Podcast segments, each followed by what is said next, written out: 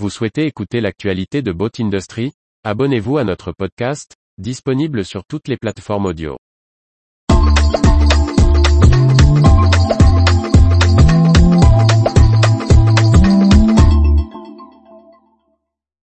Nautique, le salon parisien opte pour un format plus concentré dans le temps.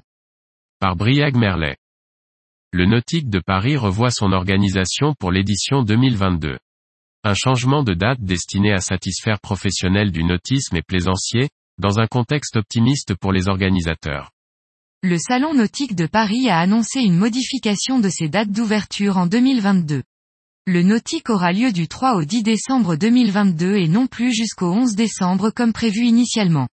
Il ne comptera plus qu'un seul week-end complet, le deuxième dimanche étant abandonné au profit du retour d'une soirée d'ouverture le vendredi 2 décembre au soir. Les deux autres temps forts annoncés sont la soirée réservée aux professionnels du mardi soir et la nocturne du samedi de clôture.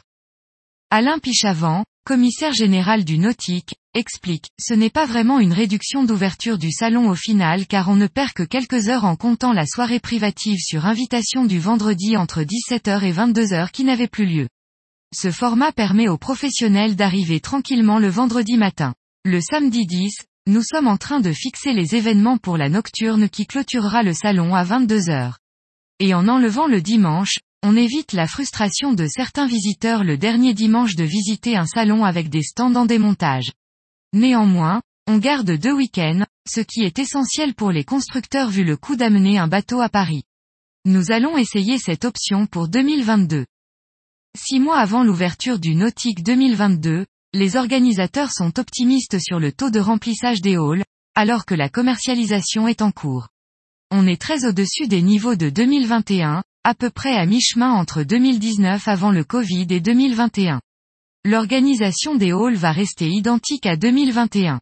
Ils étaient pleins et devraient cette fois être très pleins. On ne pouvait pas non plus prendre de risques inconsidérés sur les espaces à réserver à la porte de Versailles que nous devons ensuite payer, précise le commissaire du nautique. Sans révolution, il restera à voir si l'évolution par petites touches du nautique saura convaincre les plaisanciers parisiens à venir dans les allées et les chantiers nationaux et internationaux, en mal d'approvisionnement et au carnet de commandes bien fourni à faire le déplacement dans la capitale française.